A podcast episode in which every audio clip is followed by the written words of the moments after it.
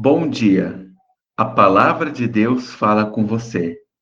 Meu nome é Ricardo Neumann e sou missionário da Igreja Evangélica de Confissão Luterana no Brasil, atuando na paróquia de Presidente Venceslau. E nessa manhã, desejo compartilhar com você o Salmo capítulo 18, versículo 31, onde nós lemos: Somente Deus é a nossa rocha. Quando você pensa em uma rocha, deve pensar em algo resistente e sólido. Quando caminhamos ou construímos algo sobre a rocha, sentimos segurança, pois a rocha nos dá esta sensação de firmeza.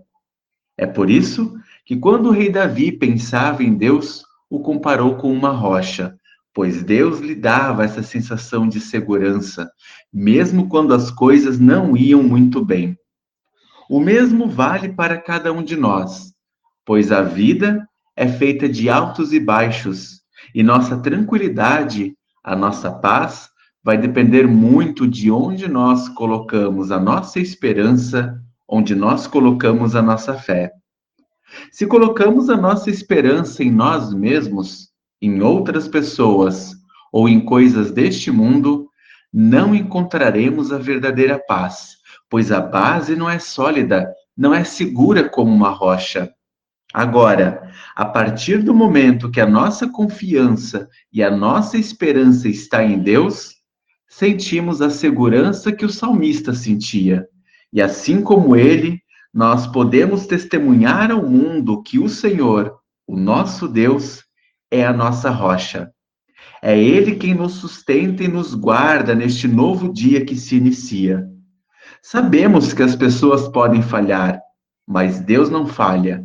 E apesar de nem sempre compreender a sua vontade, o seu propósito, certamente em Deus nós podemos confiar. Que neste novo dia ele possa nos acompanhar, nos fortalecendo, nos sustentando e nos acompanhando em tudo aquilo que nós ainda vamos fazer. Oremos. Ó Pai de amor, um novo dia se inicia. Não sabemos como esse dia será, mas temos a certeza de que tu estás junto de nós, nos guiando e guardando em tua poderosa mão.